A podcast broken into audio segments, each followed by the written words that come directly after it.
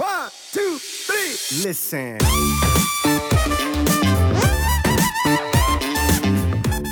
Und bevor ich tatsächlich beginne, vielleicht irgendwie ein skelettmuskulaturorientiertes Training irgendwie umzusetzen, würde ich dann tatsächlich, äh, da kommt die Frage kommt von dir noch mit dem weiblichen Zyklus, da vielleicht tatsächlich eher ansetzen. Mhm. Aber was tatsächlich ähm, der Fall ist, oder was man ja auch mal wieder im Zusammenhang mit Frauen sagt, ist, dass äh, Frauen häufiger trainieren können, dass Frauen häufiger Belastung aushalten können. Das hat unter anderem eben was mit dieser ausdauernden Muskulatur zu tun, dass halt die Regenerationsfähigkeiten schnell sind, dass aber die Belastung eben auch gar nicht so hoch werden kann. Ne? Es ist ein Unterschied, ob eine Frau irgendwie, eine sehr starke Frau, äh, ihr doppeltes Körpergewicht im Kreuzheben einmal bewegen kann. Ähm, und ob das dann irgendwie 100 Kilogramm sind oder ob ein Mann 200 Kilogramm zieht, das ist bei dem vielleicht auch das doppelte Körpergewicht, aber es sind halt verdammte 200 Kilogramm, die da äh, die Muskulatur und das Nervensystem verarbeiten muss.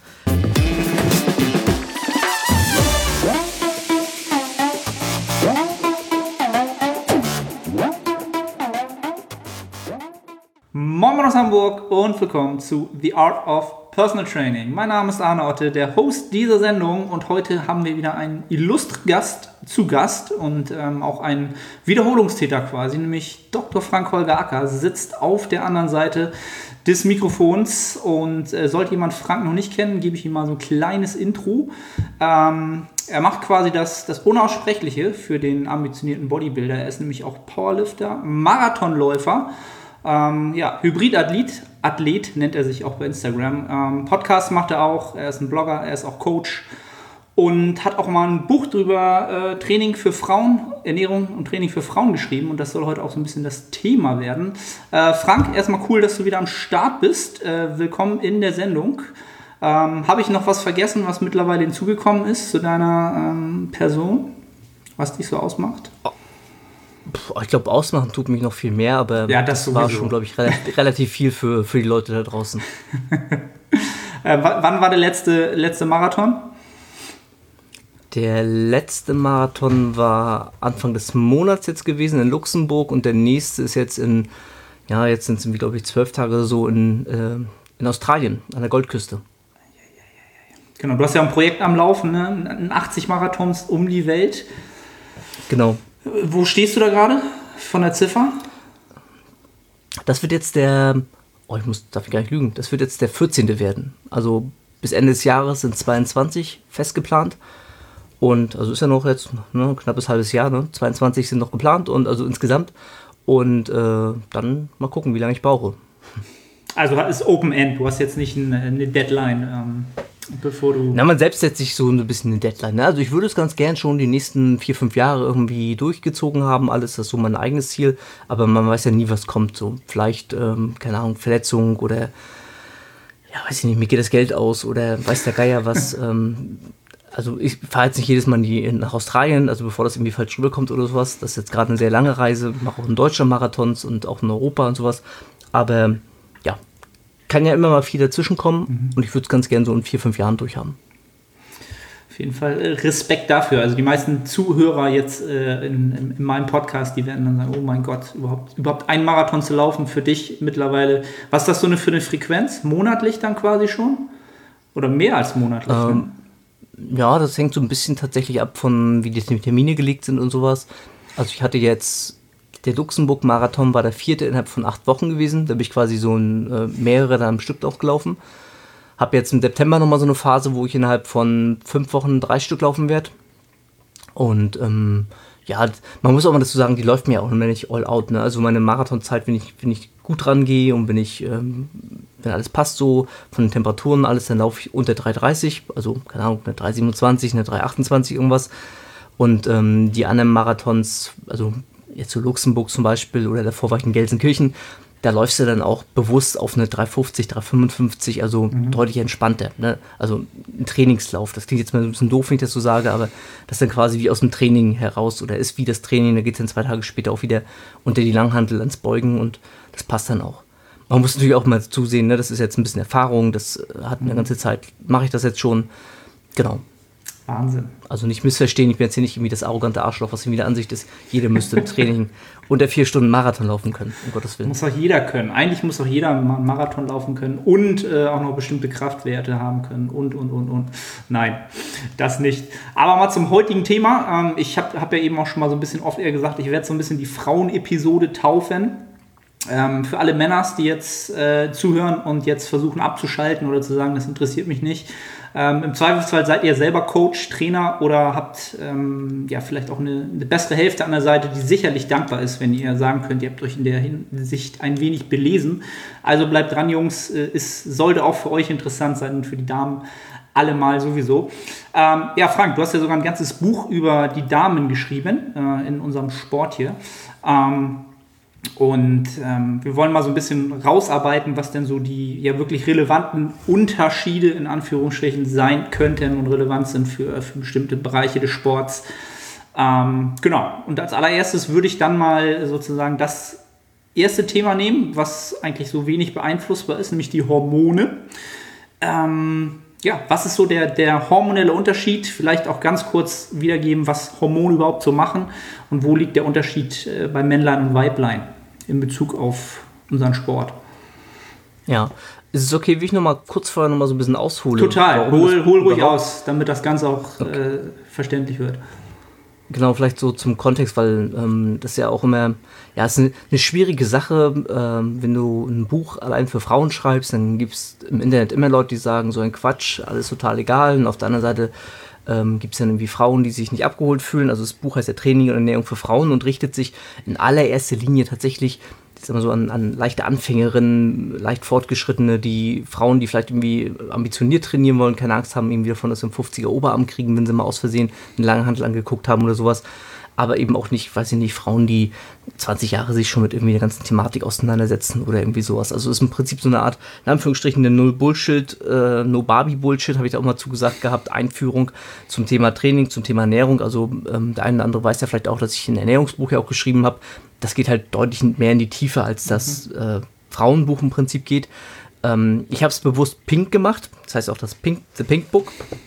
Und äh, habe vorne auch so als Button im Prinzip drauf, keine Rezepte, kein X-Wochen-Programm, keine Modelfotos, kein stereotypischer Bullshit. Das war im Prinzip so das, äh, der Grundgedanke des Ganzen gewesen, dass man so mit leichten Augenzwinkern so im Prinzip die pinke Farbe nimmt. Ähm, da sind aber keine Modelfotos jetzt irgendwie vorne drauf und dann gibt es irgendwie das Bauchbeine Po äh, Trainings Bootcamp oder irgendwie sowas, sondern einfach eine seriöse Heranführung. Und mir ist immer wichtig, dass man versteht, warum man irgendwas macht. Mhm. So, und jetzt vielleicht auch nochmal der kleine Disclaimer, ich bin nicht irgendwie der Frauentrainingspapst oder irgendwie sowas. Da gibt es ja durchaus auch in der Fitnessbranche Leute, die sich dagegen, dagegen positionieren, die ähm, teilweise das äh, Buch dann, glaube ich, irgendwie auch ein bisschen vielleicht als Angriff auf sie selbst verstanden haben. So war das nie gesehen, so war das äh, nie gemeint. Ähm, ich habe nur die Erfahrung gemacht, gerade im Rahmen von Team Andro, da äh, gibt es ja diese kostenlosen Gruppencoachings. Also ich bin jetzt dieses Jahr vermutlich war meine letzte Aktion jetzt gewesen. Also ich habe da jetzt für mich einen Schlussstrich gezogen, also habe ich öffentlich so gesagt und werde vermutlich auch dabei bleiben. Habe aber in den Jahren mehrfach auch Frauenprogramme betreut gehabt, wo also quasi nur Frauen dann drin waren in der Gruppe oder in diesem Team. Und man, es gab halt immer wieder die gleichen Fragen. Ne? Wie es ja immer so ist, Leute haben immer die gleichen Fragen. Man hat als Anfänger wahrscheinlich auch dieselben Fragen wie viele, viele Anfänger vor allem auch. Und Frauen haben halt immer wieder die gleichen Probleme gehabt. Und da war das quasi für mich so der Gedanke gewesen, okay, schreibst mal alles so grundlegend irgendwie mal zusammen, was aus deiner Perspektive relevant ist. Und da gehört eben auch erstmal, bevor ich auf sowas wie Hormone und sowas eingehe, ähm, muss ich mir tatsächlich dann vielleicht auch mal bewusst werden, was passiert überhaupt bei Training, wie funktioniert Ernährung überhaupt, weil klar, die Grundlagen sind natürlich gleich. Und das ist ja immer so die große, ähm, so diese polemische Kritik im Internet teilweise so nach dem Motto, ja, alles Marketing und ähm, ist noch rosa am besten, ne? alles Bullshit, Frauen können genauso trainieren wie Männer. Und nein, ganz so ist es natürlich nicht, Allerdings auf der anderen Seite natürlich sind die Unterschiede jetzt auch nicht so, dass da so ein Riesenunterschied ist. Und ähm, vielleicht als kleine Heranführung dann noch, so beginnt das Buch auch mehr oder weniger, dass man eben ganz besonders oder insbesondere zwischen, im Englischen heißt es Sex und Gender, also Geschlecht, sowohl aufs biologische als auch aufs soziale Geschlecht bezogen, da müssen wir halt unterscheiden. Es geht äh, bei diesem Frauenbuch nicht irgendwie um, um den, äh, ums Gender, ums soziale Geschlecht im Sinne von ähm, Booty-Übungen und fancy pinke Supplemente für Frauen oder irgendwie sowas, sondern der, äh, der Sex, also sprich das biologische Geschlecht, ist so ein bisschen im Fokus. So. Und jetzt zu deiner Frage im Prinzip, ja, ist da überhaupt ein Unterschied? Ja klar, ne, das glaube ich wird sich jeder bewusst sein, Frauen und Männer, ähm, was die Sexualhormone angeht, ähm, sag mal, bis 12, 13 gibt es da keinen großen Unterschied. Da haben Männer nämlich den gleichen Testosteronspiegel oder kleine Jungs haben den gleichen Testosteronspiegel wie kleine Mädchen. Und dann so mit 13, 14, 15, je nachdem unterschiedlich, wo es da losgeht dann bei einem, äh, schießt auf einmal von heute auf morgen mehr oder weniger das Testosteron in die Höhe. Ähm, mit allem, was da im Prinzip mit dazugehört. Ne, die Hoden sacken dann mal so langsam ein bisschen ab. Äh, die sind ja vorher quasi äh, noch drinne sogar. Weiß man alles gar nicht mehr selber so als, als junger Mann. Gar nicht mitbekommen. Ähm, das, nee, gar nicht mitgekommen, so selber, ne? Die ersten Haare wachsen irgendwo an Stellen, die man nicht so richtig zuordnen kann. Und ähm, der, der ähm, Stimme verändert sich, Muskelaufbau und so weiter und so fort. All das, was uns Männer interessiert. Und bei den Frauen ist es halt nicht so, die bleiben mit ihrem Testosteronlevel im Prinzip dort, wo sie mehr oder weniger geblieben sind. Aber das Östrogen setzt eben dann im Prinzip ein. Das sind ja so die beiden großen Schlagwörter, die man immer wieder in den Raum wirft. Östrogen und Testosteron, wenn es um Unterschied von Mann und Frau geht. Das, glaube ich, kann man erstmal in der ganz simpelsten Form auch tatsächlich so sehen. Ja, Hormone, hast du schon gefragt gehabt, ähm, ganz einfaches Schlüssel-Schloss-Prinzip sind im Prinzip ähm, Botenstoffe, die irgendeine Reaktion im Körper hervorrufen werden und entsprechend ähm, ist eben das Östrogen hat andere ähm, andere Aufgaben oder setzt andere Prozesse in Gang als ähm, das Testosteron. So und ähm, weil die erste Frage ja dann im Prinzip war, die du mir geschickt hattest, ob das eine Relevanz für die Hyper Hypertrophie hat, dann natürlich erstmal dahingehend, dass äh, das Männlichkeitshormon Testosteron im Prinzip für den Muskelaufbau natürlich absolut notwendig ist. Wir sollten das aber auch jetzt nicht überschätzen im Sinne von, also klar gibt es auch diese einzelnen, gab ja diese eine berühmte Studie, wo man Leuten Testosteron gespritzt hat und die haben quasi gar nichts gemacht. Dann hat man geguckt, ist trotzdem Muskulatur hinzugekommen, ist Muskulatur aufgebaut worden. Da muss man auch mal die Ausgangslage sehen. Das waren dann halt aber auch junge Männer gewesen oder Männer gewesen, die haben halt nicht wirklich Muskulatur gehabt. Ne? Und da ist nicht irgendwie auf einmal der 50er Oberarm von alleine gewachsen, sondern Training und Ernährung ist eben immer noch die Basis. Und deswegen beginnt das Buch eben auch mit Training, Ernährung und nicht irgendwie damit, wie du deinen Östrogenspiegel irgendwie manipulierst oder was du als Frau nehmen musst, um Testosteron drin zu haben. Denn es wird, jeder wird genug Beispiele kennen, wo äh, Frauen, die tatsächlich vernünftig trainieren, äh, sichtbar Muskulatur aufbauen können Natürlich immer nur im Rahmen ihrer Möglichkeiten. Das hat aber nicht nur was mit Hormonen zu tun, sondern da kommen wir nachher noch zu, auch mit der Muskulatur, mit der Muskelfaserverteilung. Und auf der anderen Seite hat vielleicht auch der eine oder andere schon mal junge Männer kennengelernt gehabt, die sich ähm, Testosteron spritzen äh, oder andere Chemikalien irgendwie aus dem Baukasten benutzen und trotzdem aussehen wie ein Stück Scheiße, weil sie halt nicht anständig trainieren und äh, essen, ja, essen nicht vernünftig. Und das ist halt alles ein bisschen komplex und ähm, ich würde auch gar nicht irgendwie dafür dazu raten, dass man sich da so zu sehr einen Kopf drum macht und versucht, das irgendwie großartig auf irgendeine Art und Weise manip zu manipulieren, mhm. sondern das natürliche Gleichgewicht sollte im Prinzip im Vordergrund stehen. Und so wie es bei Männern im Prinzip der Fall ist, dass die so am Ende von der Diät zum Beispiel mal so ein bisschen, also als Naturalsportler, am Ende von der Diät mal so ein bisschen vielleicht pflanzliche Unterstützung drüber nachdenken könnten, was Testosteron angeht, weil irgendwann wird das absinken, egal wie klug eine Diät geplant ist, wenn die lang genug stattfindet und gerade so wie eine Wettkampfdiät, die hinten raus halt wirklich hart wird, da wirst dein Testosteron absinken, wirst du gar nicht verhindern können. Die schrumpfen aber auch nicht die Muskeln gleich weg. Und das muss man auch mal so sehen, das ist nicht so wenig Testosteron, keine Muskeln mehr, sondern das braucht halt auch alles noch eine gewisse Zeit. Und ähnlich ist es eben bei Frauen, wenn die sehr lange in Diäten sind und wenn die sehr viel Stress haben, dann ist ja so dieses berühmte Ausbleiben der, ähm, der Menstruation, was eben einhergeht mit dem Absinken von Östrogen. Und ähm, da muss man gucken, ob der Rest noch in Ordnung ist. Denn ähm, wenn wir auf Hormone, hormoneller Ebene jetzt gerade bleiben, auch Frauen haben natürlich Testosteron. Ähm, das wird bei Frauen aber eben nicht irgendwie in den Hoden, weil die haben keine Hoden, ne, die haben Eierstöcke, sondern äh, wird in allererster Linie, der allergrößte Teil, wird in den Nebennieren eben produziert. Bei Männern sind es irgendwie, oh, es nagelt mich nicht komplett auf die Zahlen fest, ich habe es im Buch geschrieben, das Buch habe ich jetzt aber auch schon vor anderthalb Jahren begonnen zu schreiben. Ähm, bei Männern sind es meine ich 10%, die über die Nebennieren produziert werden. Bei Frauen sind es halt gut 50, knapp über 50. Also deutlich höhere Relevanz, was über die Nebennieren produziert wird an Testosteron. Und ähm, wenn man sehr im Stress ist, über die Nebennieren wird auch Cortisol produziert, über die Nebennieren wird auch Progesteron letztendlich über mehrere Schritte ähm, produziert. Progesteron wird jeder Frau zumindest ein Begriff sein, was ja im Rahmen des weiblichen Zykluses auch noch eine große Rolle spielt. Und das sind so die Geschichten, über die sich eine Frau tatsächlich dann irgendwann mal Gedanken machen sollte, wenn Training und Ernährung erstmal auf einer vernünftigen Basis ist. Also meine Empfehlung wäre nicht, mache hier sofort irgendwie einen Hormontest und guck irgendwie, wie du mit pflanzlichen Mitteln irgendwie oder vielleicht sogar noch Hormonersatztherapien irgendwie deine Hormone in den Griff kriegst, sondern geh erstmal einen Schritt zurück. ernährst du nicht vernünftig, trainierst du vernünftig und da ist die Basis natürlich erstmal bei Männern und Frauen natürlich komplett gleich die müssen beide erstmal vernünftig sich ernähren, die müssen beide erstmal vernünftig trainieren. Da würde ich auch gar nicht im ersten Schritt die riesen Unterschiede machen. Und wenn dann die Basis stimmt, dann kann ich mir darüber Gedanken machen, ob ich mein Training hormonell anpasse, ob ich meine Ernährung hormonell anpasse. Aber das ist dann riesen, riesengroßes Feintuning und mhm. ganz, ganz viel Feinschliff dann schon. Da sollte die Basis tatsächlich passen und die sollte nicht nur irgendwie für vier Wochen passen oder für, für zwölf Wochen oder sowas, sondern das sollte Teil des Lebens geworden sein. Denn man wird erstmal mit grundlegender Arbeit schon die ersten Wochen, Monate und vielleicht sogar zwei, drei Jahre auch als Frau riesengroße Fortschritte machen, bevor ich mir tatsächlich darüber Gedanken machen kann, muss ich jetzt irgendwie mein Training dem Zyklus anpassen oder sowas beispielsweise. Können wir vielleicht gerne mal kurz mhm. drüber sprechen. Und ähm, ich rede schon wieder sehr lange. Ähm, Entschuldigung für die Riesenmonologe. Aber ich hoffe, die Botschaft ist rübergekommen, dass ich nicht sage, Frauen müssen irgendwie komplett alles anders machen als Männer. Aber auf der anderen Seite sollte man auch nicht sich hinstellen, Frauen und Männer sind gleich, weil das ist einfach nicht so. Frauen und Männer sind halt schon unterschiedlich.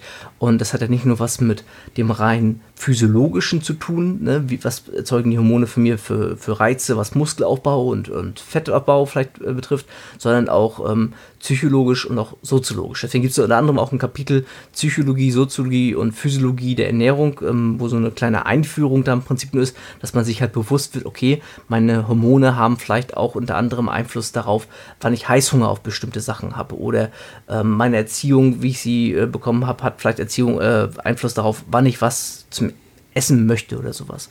Und ähm, die Wirklichkeit ist eben immer komplex. Es ist nicht reduzierbar auf Östrogen und Testosteron. Und man tut gut daran, so wie jeder Sportler im Prinzip, egal ob männlich oder weiblich, erstmal grundlegende Basis vernünftig umzusetzen, vernünftig zu verstehen.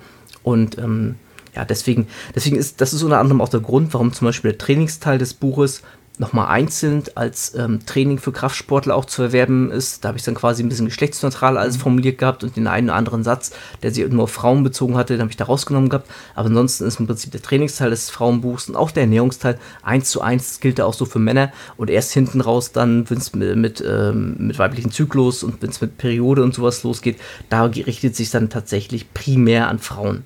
Also wo ich dann im Prinzip, ich gucke mal selber nochmal ins Buch rein, ähm, hinten dann auch losgeht mit äh, Tracking und äh, Selbstreflexion und so weiter und so fort. Das ist dann der entscheidende Frauenteil und der möchte ich behaupten auch ähm, neu ist im Sinne von, ich kriege das als Buch, was eben mit Training und Ernährung im mhm. Zusammenhang steht. Das heißt, wenn also jemand irgendwie ein kompletter Anfänger ist und sagt, ja, bei Training und Ernährung habe ich schon gute Bücher gelesen, ähm, auch als Frau, dann reicht das vielleicht auch tatsächlich erstmal. Es sei denn, du sagst, ich möchte zumindest verstehen, was in meinem Körper abläuft, abläuft. Das Buch wird dir aber jetzt nicht irgendwie die großen Geheimnisse bieten, ähm, wie du als Frau auf einmal von heute auf morgen in zwölf Wochen äh, die, die Bestform erreichst oder sowas. Also wer die Hoffnung hat, der kann sich das Geld auch sparen. Es kostet deswegen auch äh, nicht nur irgendwie 10 Euro oder sowas, sondern auch bei dem Preis hält man ja das eine oder andere Klientel ab, was da vielleicht mit anderen Erwartungen rangeht. Das ist vielleicht alles nicht so clever aus Marketing-Sicht, aber da kann ich wenigstens mit äh, kann ich zu stehen, sag ich mal. Ja, genau, ich kann gut schlafen und ich kann dazu stehen zu diesem Buch. So, das ist ja auch mal wichtig. Das ist ja ein ganz relevanter Faktor für die Hypertrophie, nämlich der Schlaf und die Regeneration. Und von daher hast du, hast du, alles richtig gemacht. Ne? Alles richtig gemacht. Nee, finde ich sehr, sehr, sehr schön und sehr, sehr gut, dass du das äh, zum Anfang auch herausgestellt hast ähm, was für die meisten Zuhörer auch relativ sicherlich klar ist, dass die ähm, fundamentalen Prinzipien im Training und in der Ernährung erstmal stimmen müssen. Und deswegen habe ich das Thema Hormone jetzt auch ziemlich am Anfang hier reingebracht, weil ich es halt auch am wenigsten relevant finde, weil man es halt auch am wenigsten beeinflussen kann. Ähm, oder am wenigsten darauf ja, seinen, seinen Fokus legen sollte, wenn man in diesem Sport halt was erreichen will.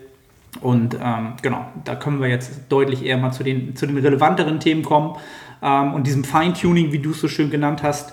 Das ist am Ende des Tages ist das natürlich auch mal, wie du sagst, diese kleinen Sachen, die nicht so einen großen, so einen großen Impact haben auf das große Ganze, aber das, was die Leute natürlich immer am meisten interessiert. Ne? Weil die meisten natürlich auch schon von sich glauben oder teilweise viele natürlich auch schon an dem Punkt sind, wo sie halt die Prinzipien alle einhalten. Und das nicht nur, wie du schon sagst, zwölf Wochen, zwölf Monate, sondern vielleicht schon fünf Jahre. Und dann wird es halt doch interessant, diese Kleinigkeiten rauszuarbeiten. Ähm, Genau, kommen wir doch einfach mal zu dem, äh, das, was wir die ganze Zeit bearbeiten, nämlich unsere Skelettmuskulatur. Ähm, was würdest du da so ein bisschen herausstellen, wenn es da um Unterschiede gehen könnte? Ja, also ähm, grob unterscheiden kann man ja im Prinzip. Also Frauen haben mehr ausdauernde Muskelfasern, das wird ja im Prinzip auch immer wieder betont. Die haben ein geringeres Hypertrophiepotenzial, die können ähm, ja, die können einfach nicht so groß werden, mal ganz blöd gesagt. Und das wird jetzt wirklich schwierig, weil die Leute wollen ja auch dann immer so eine, so eine messbare Zahl haben oder so einen, so einen messbaren Wert haben, wie, wie viel Hypertrophie-Potenzial habe ich oder wo kann das mal landen oder irgendwie sowas.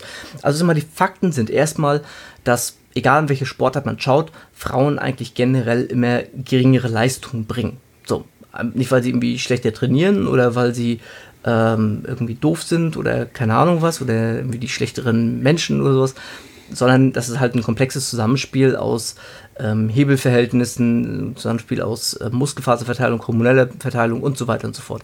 Also mal so ein blödes Beispiel, auch damit man mal sich bewusst ist, es kommt jetzt nicht nur irgendwie immer auf die reine ähm, Fettverbrennung zum Beispiel durch die weißen Muskelfasern, äh, durch die roten Muskelfasern an.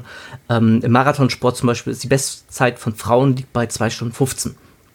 Die ist äh, irgendwann keine Ahnung, vor zig Jahren auch schon aufgestellt worden, diese Zeit. Da kam bisher auch lange, lange Zeit weiterhin keine Frau ran, während die Männer irgendwie die Zwei-Stunden-Marke gerade so ein bisschen im Fokus haben. Also 15 Minuten Unterschied, was ein riesen Unterschied auf dem Leistungslevel ist. Und so wird man es auch in allen anderen Sportarten finden. Es gibt äh, an der Leistungsspitze, werden Männer immer schneller, stärker, ausdauernder, whatever sein. Trotzdem brauchen wir uns auch nichts vormachen, wenn ich gegen eine, keine Ahnung, ähm, gegen eine Leistungspowerlifterin auf Weltklasse-Niveau irgendwie antrete in meiner Gewichtsklasse oder eine Gewichtheberin oder eine Marathonläuferin oder das können sie aussuchen, egal welche Sportart, wird die besser sein als ich. So, das ist so der erste Punkt. Man sucht sich ja immer so ein bisschen die Sportart auch aus, in der man gut ist. Und wenn ich jetzt aber auf der anderen Seite nicht so rangehe, ich suche mir die Sport aus, Sportart aus, in der ich gut bin, werde vielleicht auch reingeführt über, den, über welche Trainer, über Vereinsstrukturen und sowas, sondern suche für mich die Sportart Sportart Fitness, Bodybuilding irgendwie für mich aus, weil ich das machen möchte, weil ich meinen Körper formen möchte. Da kann ich halt immer nur mit dem arbeiten, was ich besitze. Und äh, das wird dir keiner von vornherein sagen können, wo du mal landen wirst und wo dein Potenzial im Prinzip liegt. Klar können wir so Muskelbiopsie machen und deine Muskeln irgendwie mal aufschnippeln und mal ein bisschen äh, Gewebe rausziehen und so mal gucken, aber letztendlich auch wofür. Denn es ist unter anderem auch so, dass auch nochmal innerhalb des Körpers die Muskelfaserverteilung unterschiedlich ist. Also nicht so, dass irgendwie Frauen nur ausdauernde Muskelfasern haben und Männer irgendwie nur, nur äh, schnell hypertrophierende, äh, stark, äh, an, an, stark hypertrophierende und schnell anspannende Muskelfasern besitzen, sondern das ist auch nochmal unter den einzelnen Muskelfasern auch nochmal verteilt. Also eine Wade zum Beispiel besteht eher aus ausdauernder Muskelfaser, während so ein Trizeps eben tendenziell eher aus ähm, den äh, schnell ansprechenden Muskelfasern besteht. So, und ähm, ein schönes Beispiel vielleicht auch nochmal, ähm, wenn man so einen Namen mal in den Raum werfen darf. Ähm, ich weiß nicht, ob du sie kennst, Frei.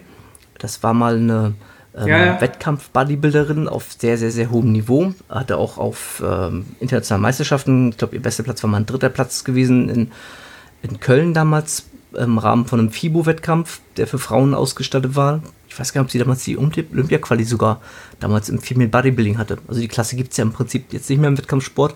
Und Scotty Frei damals sehr, sehr muskulös, sehr massiv gewesen. Und jetzt möchte man vielleicht denken, okay, wenn jetzt absetzen würde, dann wird die halt äh, auch noch sehr muskulös oder sowas sein. Wir haben, wenn du die heute anschaust, ähm, auf der FIBO habe ich sie zufällig jetzt äh, dieses Jahr gesehen gehabt. Also, sie kennt mich nicht, ich habe sie jetzt nicht angesprochen oder sowas, aber ähm, ich hatte sie zufällig gesehen gehabt, weil ich sie halt kenne und erkannt habe. Und die sieht heutzutage wieder aus wie eine ganz normale, schlanke, zarte Frau, wo im Prinzip nicht wirklich viel dran ist. Mhm. Also auch Frauen können theoretisch äh, mit entsprechender Unterstützung, ähm, also sprich mit hormoneller Unterstützung, sehr, sehr viel Muskulatur aufbauen, genauso wie Männer eben auch. Aber genauso wie eben Mann, dem du irgendwas spritzt, nicht sagen kannst, der wird aussehen wie ein Phil Heath oder wie irgendwas anderes, mhm. wie ein berühmter Bodybuilder, ist bei Frauen eben genauso, weil keiner vorweist, wie es in die Muskulatur verteilt. Und auch natural können Frauen eben tatsächlich sehr, sehr viel erreichen. Ähm, mein Lieblingsbeispiel ist immer die liebe Helene, äh, die ich ja damals betreut hatte, ähm, die zumindest äh, für, für, meine Zeit kann ich die Hand ins Feuer legen und sicherlich auch davor. Also das ist eine Naturalathletin, aber eben auch ein Ausnahmetalent, wo viele, viele andere Frauen eben gar nicht rankommen werden, was Muskelhärte, was Definition, was Muskelqualität angeht, die aber eben auch sehr stark ist. Und da kommen wir jetzt im Prinzip zur entscheidenden Botschaft. Man sollte nicht versuchen, sein, das ist mein, meine Einstellung dazu, man sollte nicht sein Training versuchen, in erster Linie auf seine Muskulatur auszurichten, im Sinne von, ich bin jetzt eine Frau und ich habe jetzt ähm, ausdauernde Muskelfasern, deswegen darf ich jetzt nur noch im, im Hochwiederholungsbereich ähm, irgendwie trainieren, sondern auch als Frau erstmal, prinzipiell erstmal an mein Ziel ausrichten. Das heißt, wenn ich stark werden will, muss ich entsprechend im sehr geringen ähm, Kraftbereich trainieren. Und wenn ich vielleicht irgendwie ausdauernd werden will, dann entsprechend im sehr hohen Wiederholungsbereich. Und wenn ich Hypertrophie erreichen möchte, dann im Mittelbereich dazwischen. Und ähm, das ist erstmal eine Botschaft, die würde ich generell für Männer wie Frauen gleichermaßen äh, gelten lassen, unabhängig von der Skelettmuskulatur. Und die wird dann nämlich letztendlich eher limitierend bei den Ergebnissen sein.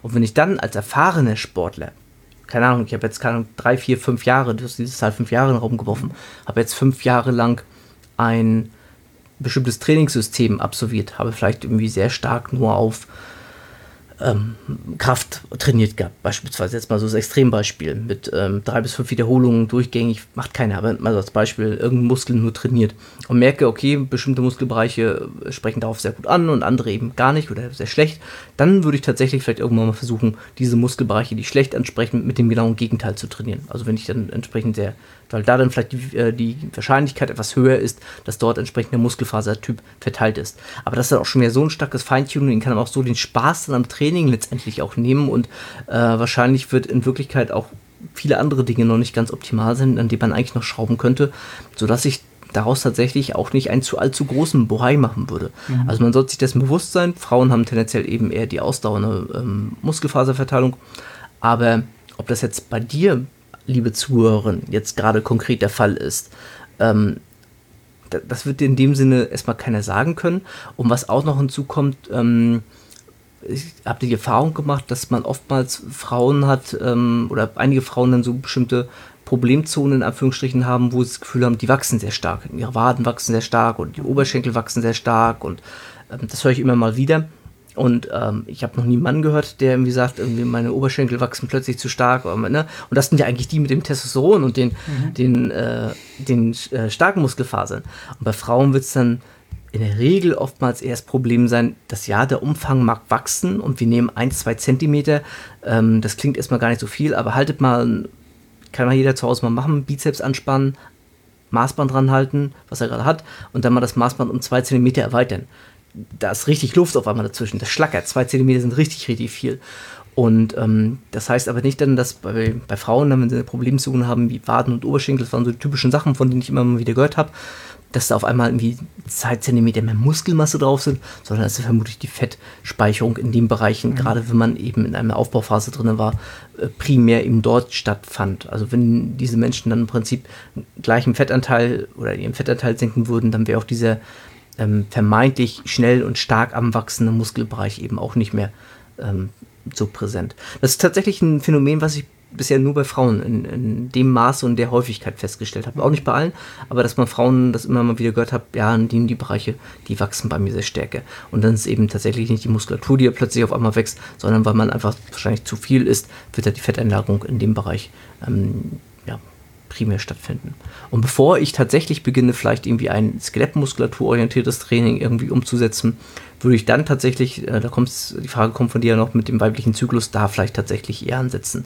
Mhm. Aber was tatsächlich ähm, der Fall ist, oder was man ja auch mal wieder im Zusammenhang mit Frauen sagt, ist, dass äh, Frauen häufiger trainieren können, dass Frauen häufiger Belastung aushalten können. Das hat unter anderem eben was mit dieser ausdauernden Muskulatur zu tun, dass da die Regenerationsfähigkeiten schnell sind, dass aber die Belastung eben auch gar nicht so hoch werden kann. Ne? Es ist ein Unterschied, ob eine Frau irgendwie, eine sehr starke Frau, äh, ihr doppeltes Körpergewicht im Kreuzheben einmal bewegen kann. Ähm, und ob das dann irgendwie 100 Kilogramm sind oder ob ein Mann 200 Kilogramm zieht, das ist bei dem vielleicht auch das doppelte Körpergewicht, aber es sind halt verdammte 200 Kilogramm, die da äh, die Muskulatur und das Nervensystem verarbeiten muss. Und das ist ein ganz anderer Schnack.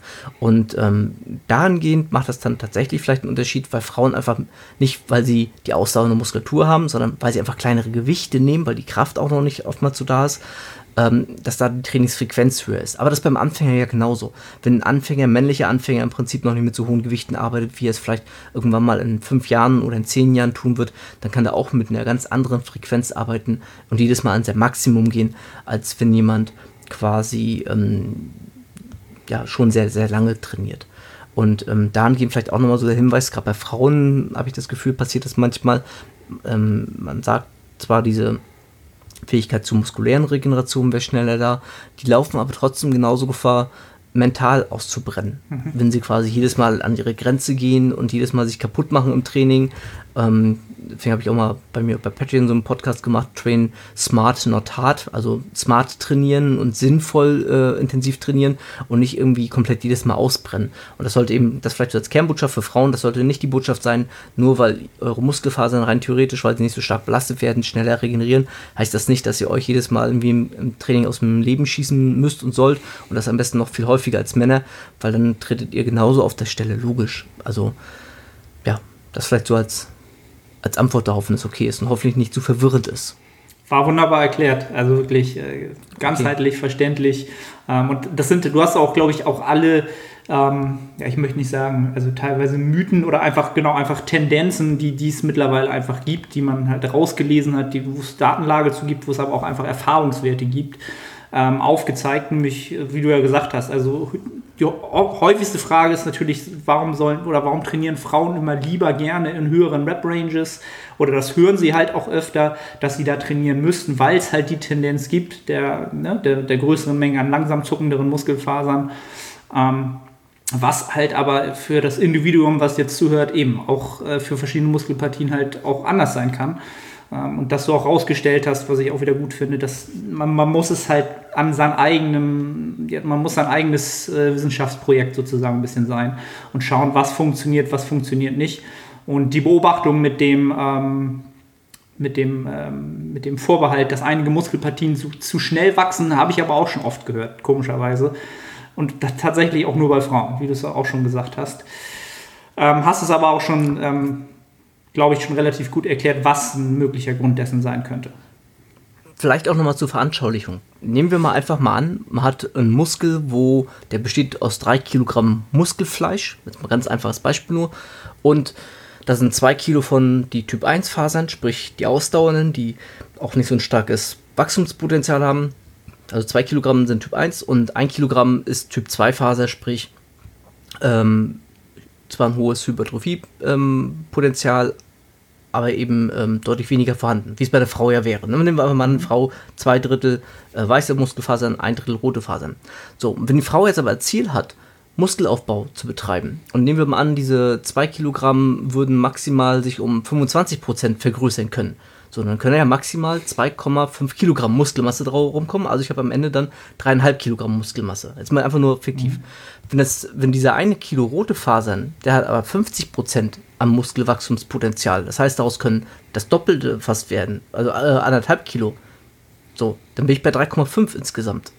Hab also äh, das, was ich besitze an Muskelfasern und rote Fasern haben, äh, äh weiße Fasern, Entschuldigung, ach Gottes Willen.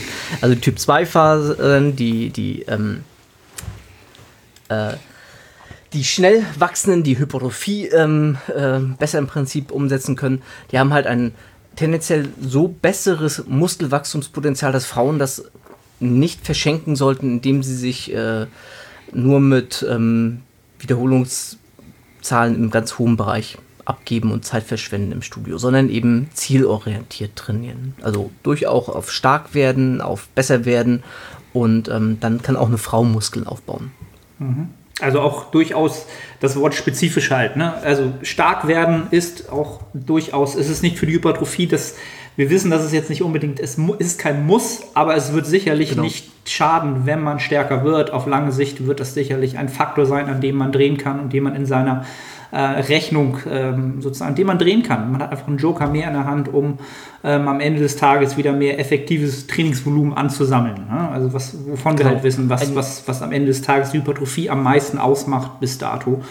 Ähm, und ja, wie du schon gesagt hast, es wäre halt schade, wenn, wenn die Zuhörerin, die jetzt zuhört, sich da Potenzial nimmt und ähm, zu oft, zu oft mit den äh, zu kleinen Handeln in zu hohen Wiederholungsbereichen arbeitet ähm, ja, einfach um, um sein Potenzial völlig voll auszuschöpfen. Auch ein super Beispiel, also einfach um das mal vor Augen zu rufen, warum man das andere auch machen sollte, weil einfach der Multiplikator dann einfach größer sein kann.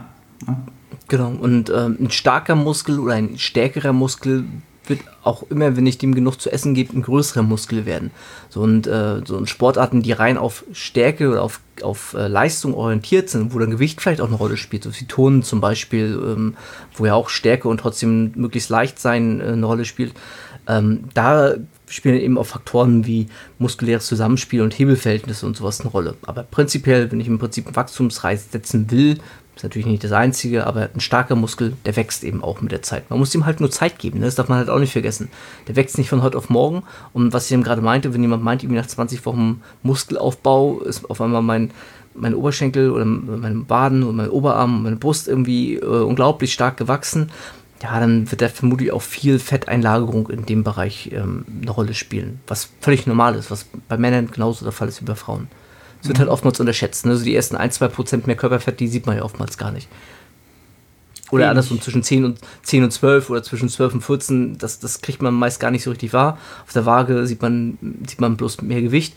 Und wenn man in der Aufbauphase ist, freut man sich, dass man mehr Muskeln aufgenommen hat. Ja, in Wirklichkeit hat man eigentlich nur mehr Fett irgendwie sich angefressen. Das ist immer genau. das, was so schade ist. Die Abrechnung kann man halt wirklich immer erst machen, wenn man wirklich so Richtung äh, eines Wettkampfs tendiert, ja. um halt wirklich mal drunter zu gucken. Und ähm, also nur um mal drunter zu gucken, sollte niemand eine Wettkampfvorbereitung machen. Ähm, dafür kommen halt zu viele negative Adaptionen, sowohl physiologisch als auch psychologisch zusammen. Also kommt nicht auf ja. die Idee. Aber dann, wenn man es macht, da, das ist wirklich der Zeitpunkt, wo es sich wirklich lohnt, viele Bilder zu machen, Videos zu machen ähm, und zu schauen. Was ich halt auch immer ganz interessant finde, was ich früher für völlig äh, Schwachsinn abgetan habe, auch mal wirklich zu schauen, wie die Muskelfaser dann wirklich verläuft in Muskel XY, was auch durchaus da ein bisschen unterschiedlich aussehen kann von Individuum zu Individuum und was, was dann wirklich fein, fein, fein, fein, Feintuning ist, aber wo man dann zum Beispiel, wo jetzt alle Zuhörer sagen, ja genau das will ich wissen, ob man nun eine Fly-Variante von oben, von unten, von der Mitte macht, weil man die Brustmuskulatur halt wirklich ja komplett sehen kann und die Faserstruktur sehen kann. Ähm, ja, gut. Das sind halt so die, die ganz, ganz fein, fein Tuning-Sachen, die dann halt äh, lustig sind zu sehen und dann vielleicht auch umzusetzen. Ähm, ja, also sehr, sehr cool zusammengefasst. Ich denke mal, da haben jetzt ähm, haben wir so ein bisschen klargestellt, dass man durchaus als Frau, als Frau auch schwer trainieren darf oder schwerer trainieren darf und sollte. Ähm, und wenn es halt rein um die Hypertrophie geht, halt alle ja alle Möglichkeiten nutzen sollte. Ne? Und da von mir aus von alles von drei bis 30 Wiederholungen ähm, die Reihe durch. Also alles, alles mal seinen ähm, Weg gehen lassen und ausprobieren. Ähm, genau, dann hast du ja auch schon ein bisschen so ange, an, ähm, an, anmerken lassen, dass so der weibliche Zyklus dann irgendwann auch sowas mit das Thema ist, was dann so Fine Fine Tuning wäre. Ähm, ist halt auch ganz oft eine Frage, die ich so in, in ähm, bei Instagram kriege von den Damen der weibliche Zyklus an sich und ist es sinnig, diesen irgendwie anzupassen an seine Ernährung, an sein Training? Äh, wie ist deine Meinung dazu? Ja, also it depends. Ne? Wie, es, so häufig ist, hängt davon ab, ist, ist die Antwort natürlich. Ähm, der weibliche Zyklus macht tatsächlich schon mal einen Unterschied. Also, wir, wenn wir den idealtypisch auf 28 Tage runterbrechen, dann ist es ja so, dass äh, Östrogen im Prinzip auf die Mitte, also am 14. Tag ist dann der Eisprung, ganz am Anfang, erster Tag 0 ist die Menstruation, die angesetzt hat. Dann geht es im Prinzip los. Zwei Wochen später, so roundabout, ist dann der Eisprung, wo Östrogen im Prinzip am allerhöchsten ist. Das sinkt dann radikal plötzlich ab. Progesteron hat dann die Dominanz für eine kurze Phase, bevor sich dann wieder ausgleicht. Dann äh, beginnt die Menstruation wieder von vorne.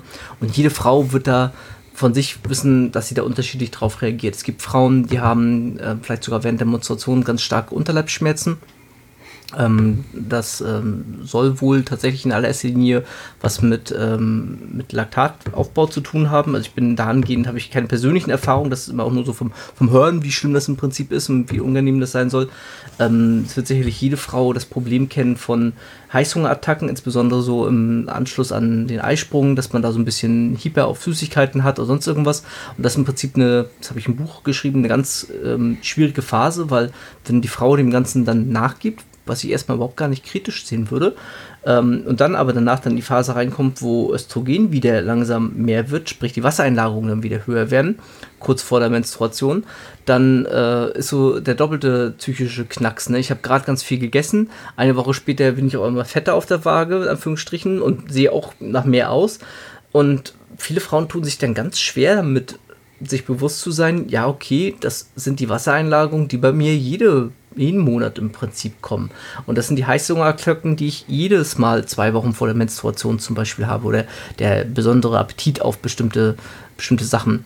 Und das finde ich faszinierend, dass viele Frauen das teilweise gar nicht so richtig auf dem Schirm haben. Ich habe das immer so gedacht gehabt als Mann, ja gut, eine Frau, die wird, wenn die nicht Experte ist für einen hormonellen Zyklus, wer dann? So, ich als Mann ja auf gar keinen Fall. Und eine Frau wird mir da bestimmt tausendmal Dinge mehr erzählen können, als, als ich darüber weiß.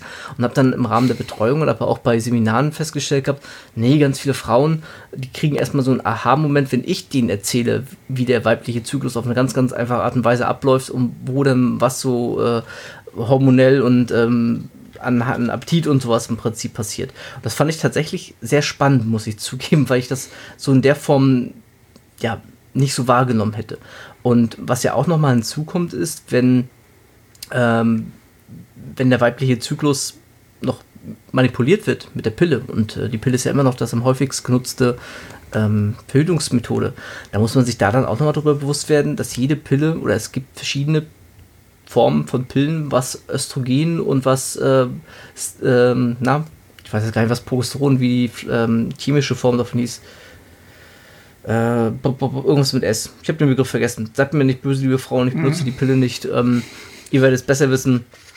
Ähm, also, nochmal einen anderen Begriff dafür. Und da gibt es im Prinzip verschiedene Phasenpräparate. Das heißt, es lohnt sich im Prinzip, Gestagen ist der Begriff.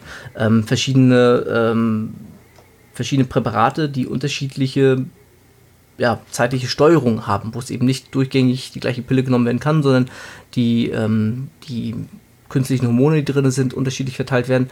Und all das kann durchaus einen Einfluss darauf nehmen, zum einen, ähm, wie sowas wie Muskelaufbau geschieht, wie Wassereinlagerungen weiterhin präsent sein können, ähm, wie Nebenfolgen von den Hormonen im Prinzip wahrgenommen werden. Und da gibt es keine pauschale Antwort. Das heißt, eine Frau sollte zum einen gucken, habe ich einen normalen, gesunden Zyklus? Ähm, verhüte ich mit der Pille? Ja, nein. Ähm, wenn ja, soll ich mir mein Pillenpräparat anschauen, wie viel stufig das im Prinzip ist und was da genau für, vielleicht auch mal reinschauen, was für Gestagene da im Prinzip drin sind, weil die auch nochmal unterschiedliche Einflüsse auf den Körper ausüben können, unterschiedliche Nebenwirkungen haben, sich derer einfach nur bewusst sein. Ähm, ob man dann, ob das gut oder schlecht ist, das will ich gar nicht die Diskussion aufmachen. Da gibt es ja ganz, ganz viele im Internet mhm. und das sollte man sicherlich im Einzelfall mit seinem Frauenarzt beraten, was da das Beste für einen selber ist als Frau. Will ich gar nicht irgendwie mir ein Urteil erlauben. Und ähm, wenn man beispielsweise jetzt eine Frau hat, die keine, ähm, keine Pille nimmt und den normalen Zyklus auch hat und der setzt auch ein, man hat die Regelblutung und so weiter, ähm, dann könnte man rein theoretisch seine Ernährung und sein Training darauf ähm, anpassen, weil wissen ja, Östrogen zum Beispiel ähm, sorgt mehr dafür, dass Fett als Energielieferant genutzt werden kann.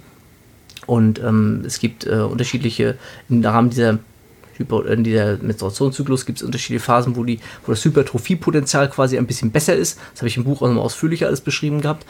Ähm, da haben sich auch tatsächlich schon Forscher hingesetzt und haben das ausprobiert und haben geguckt, funktioniert das und hin und her und rein theoretisch mal so ein bisschen im Rahmen von kleinen Studien alles gemacht.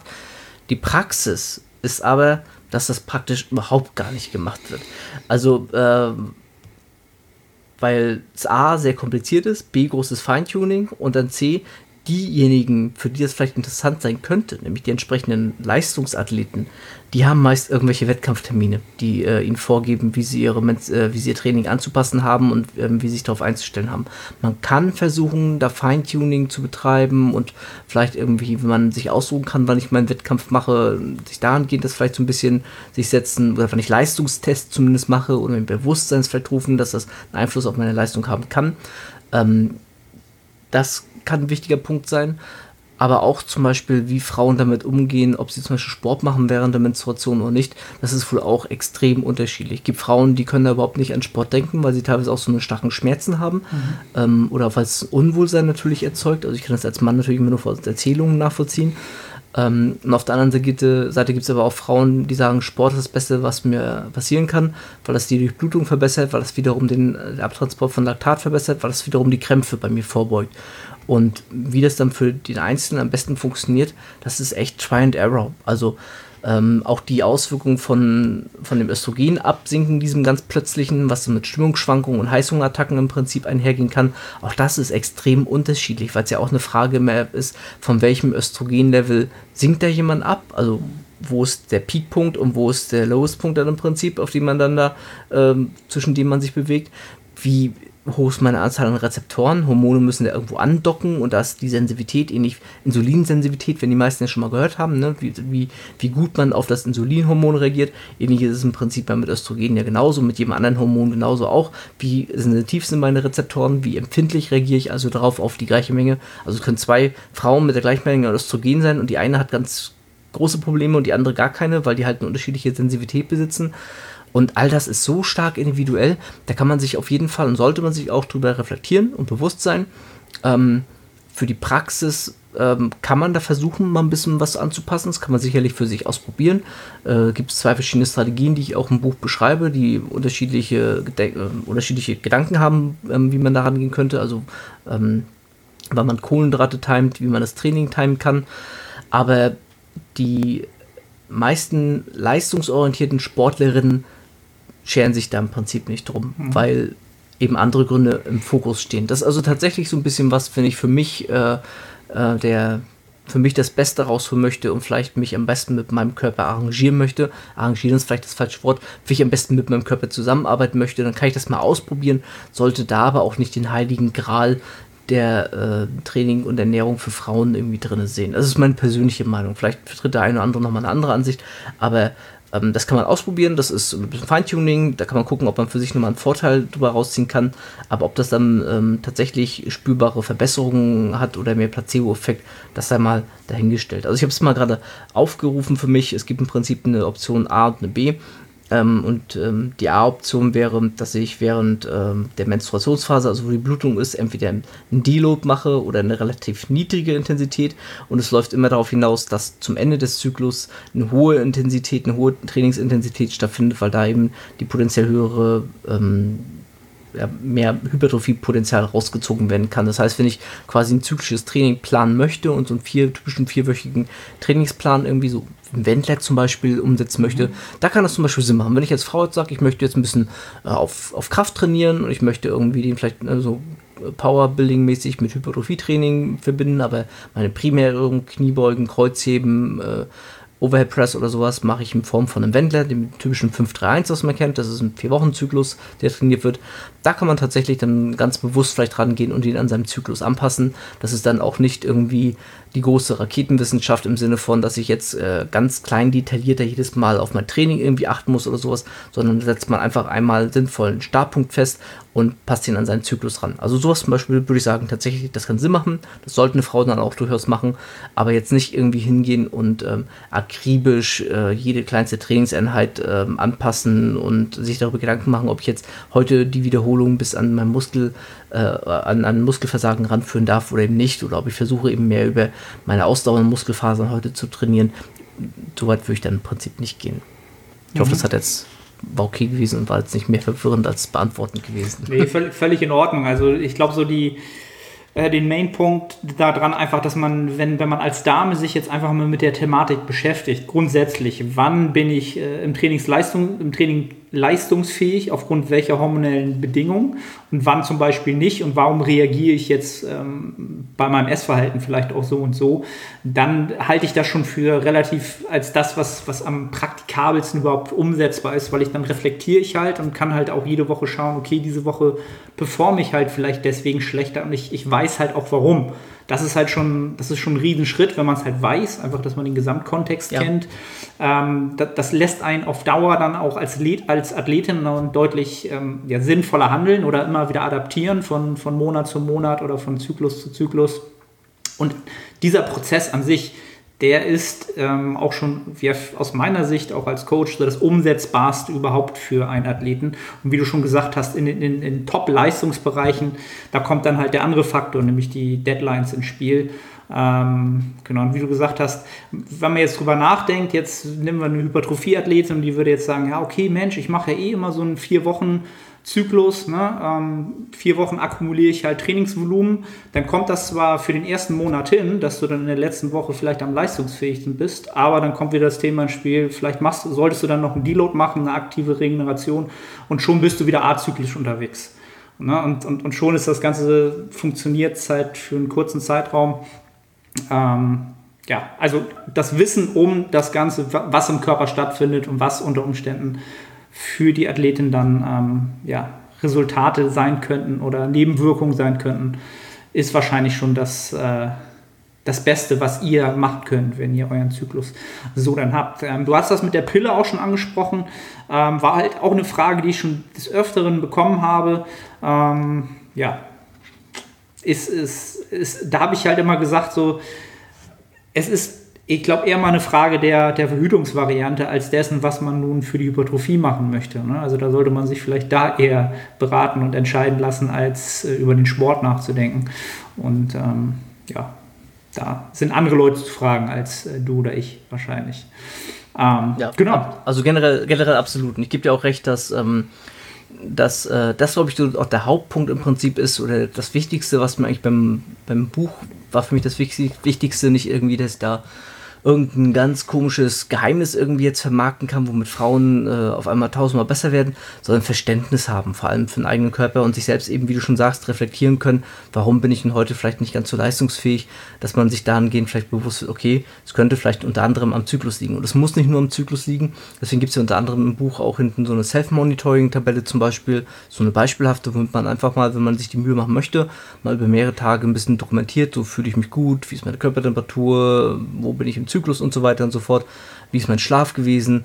Ähm, weil oftmals vergessen wir auch, dass so ein, zwei schlechte Tage, die führen nicht zu einem Bußen im Training, aber so drei, vier schlechte Tage, die führen dann schon dazu. Und wenn ich aber mir nicht bewusst bin, wie ich die letzten drei, vier Tage geschlafen habe, wie ich mich gefühlt habe, ob ich glücklich war und so weiter, kann ja jeder mal selber nachdenken, ob er aus dem Stand weiß, wie viel er vor vier Tagen oder vor fünf Tagen geschlafen hat, ohne nachzugucken, ob er weiß, ob er vor fünf Tagen glücklich war, ob er satt war, ob er Stress hatte. Ey, ganz ehrlich, das, das weiß ich nicht. Also kann ich mir gar nicht merken. Und dafür kann so eine Tabelle im Prinzip helfen, dass man sich selbst reflektiert. Das ist ein bisschen Arbeit am Anfang, aber das ist eben dann der große Benefit. Das muss man ja auch gar nicht ein Leben lang machen, aber dass man ein Fingerspitzengefühl für den Körper bekommt. Und ganz kurz vielleicht zur Pille noch, das habe ich auch ins Buch reingeschrieben. Äh, es gibt ein Gestagen, das heißt ähm, Drospirenon, das muss ich ablesen, weil das ist auch nicht Teil meines aktiven Sprachgebrauchs. Das verringert die Wassereinlagerung und kann sogar tatsächlich zu minimalen ähm, äh, geringeren Wassermengen im Körper führen, also dass man da so ein bisschen mehr weniger im Körpergewicht hat.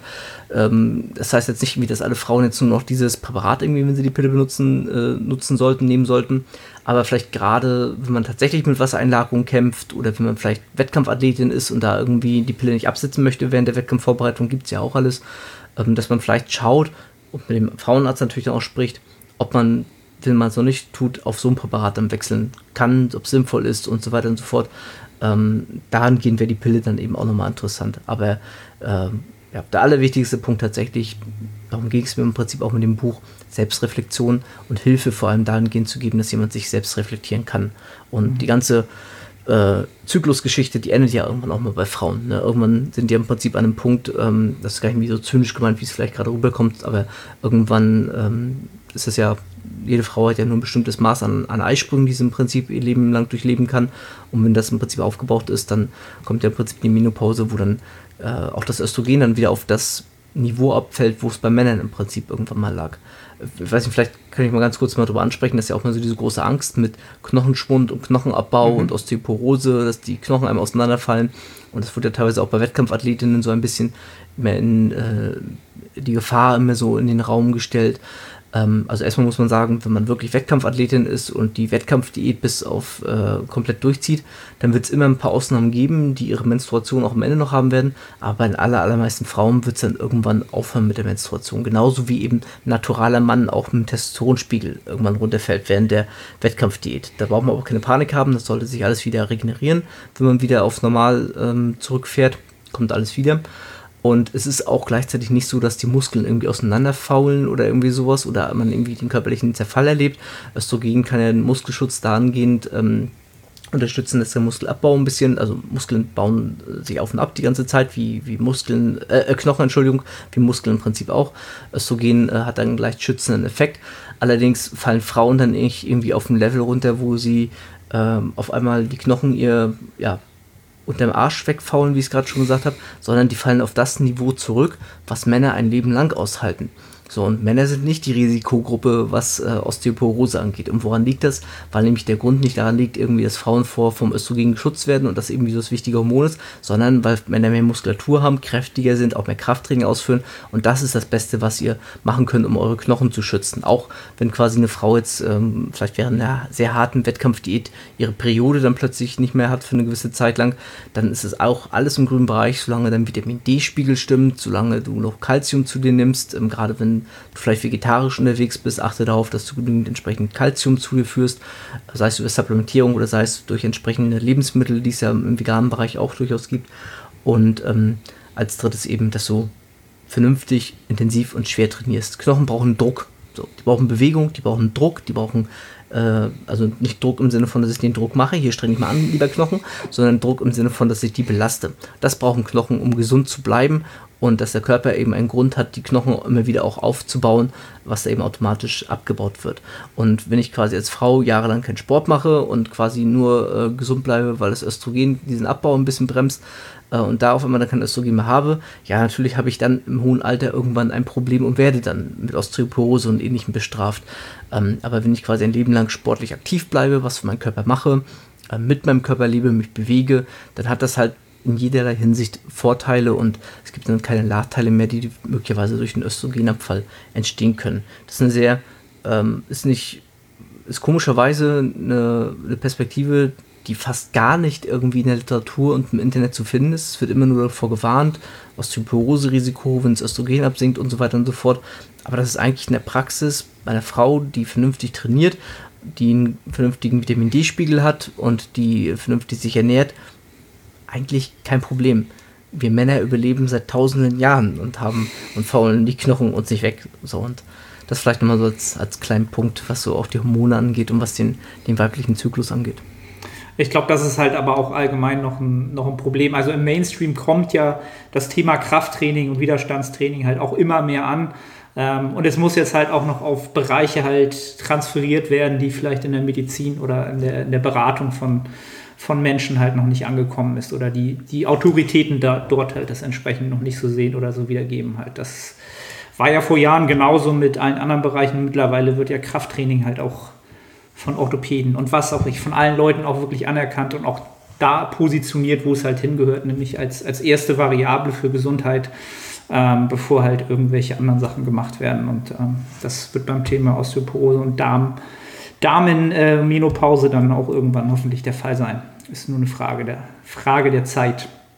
Ähm, ja. ja. Ähm, ich glaube, ich, ich werde da nochmal äh, in deinem Buch nachschauen. Ich werde es dann nochmal in den Show Notes oder bei YouTube verlinken. Die Pille, oder war das eine Pille, die du eben angesprochen hast, wegen der Wassereinlagerung oder eine bestimmte Substanz, ja, genau. die in der Pille drin ja, ist? ist ein, äh, also Gestagen spricht das, ähm, das künstliche Progesteron. Das mhm. nennt sich ja Gestagine und ähm, daran unterscheiden sich ja im Prinzip die ganzen Präparate. Das ist im Buch auch nochmal ein bisschen beschrieben. Wie gesagt, ich, ich, bin da auch kein Experte, weil ich muss mich damit nicht tagtäglich auseinandersetzen. Ich habe mir das mhm. irgendwann mal vor äh, anderthalb äh, Jahren ungefähr mal damals grob mal angelesen gehabt und mich dann mal mit der Materie tief auseinandergesetzt. Habe das damals ins Buch reingeschrieben, ist aber auch nichts, womit ich jetzt tagtäglich andauernd zu tun habe. Mhm weil ich ja logischerweise kein Frauenarzt bin und generell äh, niemanden mit seiner Pille beraten möchte, möchte mir gar nicht rausnehmen. Aber da findet man die Informationen im Prinzip nochmal drin, da habe ich es auch rausgeschrieben gehabt. Und das ist das, wo man so ein bisschen sich tatsächlich, ähm, wenn man sich für die Pille als, als ähm, Hormonpräparat ähm, entscheidet, wo man zumindest mal gucken kann, ähm, äh, je nachdem, welche Lebensphase befinde, was meine Ziele sind und so weiter, äh, ob ich da vielleicht das Präparat wechseln könnte, ob das einen Sinn für mich mhm. ergeben könnte. Genau. Werde ich, werde ich mal äh, unten reinschreiben. Wird für, sicherlich für viele Zuhörerinnen interessant sein, einfach sich mit der Thematik zu befassen. Weil die meisten, die zuhören, sind halt doch ähm, Physikathleten, Athletinnen, die halt schon sehr, sehr darauf bedacht sind, wie sie dann halt nun aussehen. Das ist natürlich auch ein, ein Impact auf deren ähm, Gefühlslage hat, die, auch wenn man es nicht will, es ist halt immer so und dementsprechend kann das schon helfen, wenn dann vielleicht ein bisschen weniger äh, Fluffiness ähm, oder ähm, ja, sich nicht so aufgewässert fühlt unter Umständen. Ähm, ja, ich glaube, da haben wir eine gute, gute Menge an, an Infos rausgehauen ähm, bezüglich der, der Damen in unserem Sport. Ähm, Frank, äh, wo findet man dein Buch? Wo findet man dich, wenn man äh, tiefer in die Materie einsteigen möchte? Ja, meine, meine Bücher gibt es ähm, auf Amazon zu kaufen ganz normal, ganz, ganz klassisch, wo man eigentlich, glaube ich, unsere Generation so ganz normal ihre Bücher kaufen. Ja, und ansonsten glaube ich, das Einfachste ist über become-fit.de. Das ist meine Website, da sind die Bücher auch drauf verlinkt und da kann man auch irgendwie alles andere erfahren. Äh, da sind auch meine ganzen kostenlosen Programme nochmal verlinkt, die man auf die andere dann wiederum findet. Ähm, da ist mein Coaching verlinkt, aber wie gesagt, muss man auch gar nicht irgendwie in Anspruch nehmen, sondern die kostenlosen werden im Prinzip auch dort, inklusive dem Frauenprogramm nochmal aufgeführt mit einer ganz kleinen Kurzbeschreibung, dass man so einen schnellen Überblick auch hat. Und ähm, ja, ansonsten Beständigkeit ist halt das Wichtigste ne? und äh, Geduld und Selbstreflexion und ich bin mal ein Freund davon, lieber mal ein Buch mehr zu lesen oder auch zwei, drei Bücher mehr zu lesen und ähm, dann zu gucken, was man für sich dann rausziehen kann. Also ich möchte für mich auch gar nicht in Anspruch nehmen, irgendwie, dass das der heilige Gral der Frauenbücher irgendwie ist, was ich da geschrieben habe. Ähm, ich kann mich erinnern, zum Beispiel, dass eine Rezension so ein bisschen negativ war. Der Lyle McDonald ähm, sagte mhm. sicherlich auch was. Der, ja, hat, ja, der äh, hat auch eins der auch, Genau dummerweise, das wusste ich nicht. Ich habe es auch nie gelesen und ich wusste auch, also er hat es kurz vor mir rausgebracht damals. Und da gab es nämlich auch so eine äh, kritische Bewertung, so nach dem Motto, Buch ist okay, aber ist halt äh, weniger drin als beim Lion McDonald, wo ich mir gesagt habe, ja okay, der kostet auch fast doppelt so viel für eine PDF und bei mir kriegst du Papier in die Hand für äh, fast die Hälfte des Preises. Ich habe eine ganz andere Zielgruppe und natürlich äh, sollte der dann für den Preis für eine olle PDF auch mehr drin haben an Informationen und es ist auf Englisch, meist auf Deutsch. Und äh, das war aber ein bisschen doof gewesen für mich. So habe ich mich tatsächlich ein bisschen geärgert, weil, wie gesagt, ich wusste nicht, dass er eins rausbringt. Und als es dann da war, dachte ich mir so, ja super, na toll, du bist hier schon in einem halben Jahr am Arbeiten an dem Ding und hast dir schon Gedanken darüber gemacht. Und äh, jetzt sieht das irgendwie, wenn das deins jetzt kurz danach rauskommt, irgendwie wie, wie so abschreiben, abkupfern aus oder irgendwie sowas. Das sollte man auch mal nicht vergessen, dass so ein Buch eben ja einiges an Arbeit immer hintersteckt und zumindest bei mir nicht irgendwie, äh, äh keine Ahnung, nach drei Wochen irgendwie rauskommt oder irgendwie sowas, ne? dass ich irgendwie ein, ein Thema irgendwie entdeckt habe und denke mir, alles klar, das grast jetzt ab und äh, haust ein Buch irgendwie raus zu dem Thema, sondern da steckt halt eine Zeit lang ein bisschen Arbeit dran über die Zeit hinweg. Auch weil ich das ja nicht hauptberuflich mache, sondern das ist ja nicht mein, meine Haupttätigkeit, irgendwie, dass ich nur das Buch schreiben würde. So. so soll, solltest du dir auch gar keine Sorgen machen. Ich habe beide gelesen. Oder ja. das Buch von Lyle habe ich, glaube ich, zu 80 Prozent gelesen. Ähm, und klar, das sind zwei komplett konträre Zielgruppen. Ähm, ja. Wenn ich jetzt äh, so einen Durchschnitt derer nehmen würde mit den Menschen, mit denen ich zusammenarbeite, die schon ambitioniert in dem Sport sind, ähm, ohne den Lyle jetzt zu nahe treten zu wollen, ist deins halt viel, viel verständlicher. Es ist natürlich auch nicht so tief in, in der Materie ja. drin, aber das ja. haben wir eben auch rausgearbeitet. Es ist zwar schön, das alles zu wissen und, und wirklich jeden einzelnen Tag der Periode durchzugehen und so weiter, aber was ist denn davon praktikabel? Also, ja. das ist am Ende des Tages, also ich habe es zu 80 Prozent gelesen. Ich hätte aber auch nur deins lesen können und ähm, hätte jetzt. Also ich habe nicht mehr daraus gezogen für meinen Alltag als Coach oder als Personal Trainer. Äh, ich habe es nicht gebraucht, diese tiefen, tiefen Informationen. Es ist schön, dass es das gibt, ähm, aber ich glaube kaum, dass jemand jetzt gedacht hat, du hättest das von Lyle irgendwie kopiert oder abgeschrieben. Das glaube ich kaum. Also, ich habe leider auch nicht gelesen. Ich habe mir das Inhaltsverzeichnis äh, Inhalts, ähm, mal angeschaut gehabt von ihm. Ähm, klar, dass da irgendwo gewisse Parallelen sind, ist klar und dass er auch tiefer geht, gehe ich auch ja. von aus. Aber wie du eben schon sagst, ähm, ich habe teilweise mit dem Buch ja auch, und das ist immer mein Ziel bei meinen Büchern, ist für mich immer, ähm, ist auf das praktikable Niveau runterzubrechen. Und dann wird es immer Leute geben, wie es beim Buch ist, die sagen, ähm, total doof, äh, warum ist das so oberflächlich? Und auf der anderen Seite gibt es immer genauso Leute, die sagen, oh, total doof, warum ist das so kompliziert zu lesen? Ähm, wirst halt nie jedem genau gerecht und jeden gleich abholen können. Aber mein Ziel ist es eben, das immer auf das Praxisrelevante tatsächlich runterzubrechen. Und das glaube ich, das darf ich mir zumindest rausnehmen. Ich habe inzwischen mit so vielen Frauen zusammengearbeitet gehabt, dass ich zumindest weiß, was praktisch relevant ist, was dann davon tatsächlich umgesetzt wird von den Frauen und geduldig befolgt wird. Deswegen gibt es ja auch so einen Zwölf-Punkte-Plan, so wenn nichts passiert und äh, setzt erstmal diese zwölf Punkte irgendwie um, steht dann im Prinzip im Buch drin, macht das erstmal in Ruhe. Das sind wirklich die Grundlagen, wie hältst du dich an diese Ernährung, die diesem Buch dargestellt ist? Hast du deinen Stress reduziert? Schläfst du ausreichend? Die Klassiker, die wir alle kennen. Aber das ist das Problem, viele, viele Leute beachten es trotzdem weiterhin nicht draußen oder mhm. denken, ja, okay, ich kann das vielleicht dann doch irgendwie mit Supplement XY ausgleichen oder es ist nicht so wichtig.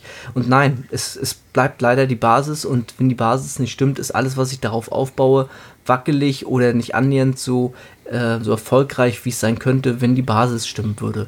Und das ist, glaube ich, nämlich das richtig Schwierige und das, das wirkliche große Problem. Ausreichend schlafen, ähm, vernünftig sich ernähren, entspannt zu bleiben, Sport zu lieben und trotzdem fordernd zu machen. Und das nicht nur irgendwie äh, wie Mantra runterzureden, sondern tagtäglich tatsächlich umzusetzen, um wenn es mal nicht an einem Tag klappt, nicht irgendwie deswegen alles hinwerfen, sondern nach vorne zu schauen und kontinuierlich weiterzumachen. das sind, glaube ich, die, die größeren Probleme. Und äh, ja, deswegen könnte man auch sagen, da steht nichts Neues drin in dem Sinne, gerade was Training, Ernährung angeht. Natürlich habe ich das Rad nicht neu erfunden, aber andersrum wäre es auch sehr komisch, wenn ich da plötzlich irgendwas schreiben würde, was bisher noch keiner bisher gewusst hat, äh, was so gerade Training, Ernährung angeht. Das würde auf mich leicht unseriös wirken, wenn ich da plötzlich mit irgendwas um die Ecke komme, was bahnbrechend ist und was irgendwie weltverändernd sein soll und was aber angeblich bisher noch niemand umgesetzt hat. Und deswegen ist vieles eben Feinschliff, Verständnis, aber die praktische Sachen, die wird einem ein Buch niemals abnehmen können, was man machen muss und soll. Sehr, sehr schön zusammengefasst. Besser hätte ich es nicht äh, auf den Punkt bringen können. Du hast es, glaube ich, ein paar Sätze vorher gesagt.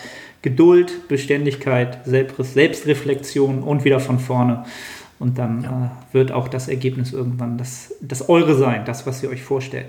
Frank, vielen, vielen Dank. Äh, danke an alle Zuhörer, die jetzt äh, die ganze Zeit dran geblieben sind. Schaut bei Frank vorbei, wenn ihr da mehr zu haben wollt. Und äh, ja, wir hören uns im nächsten Podcast und dir wünsche ich noch einen angenehmen Tag, mein Lieber.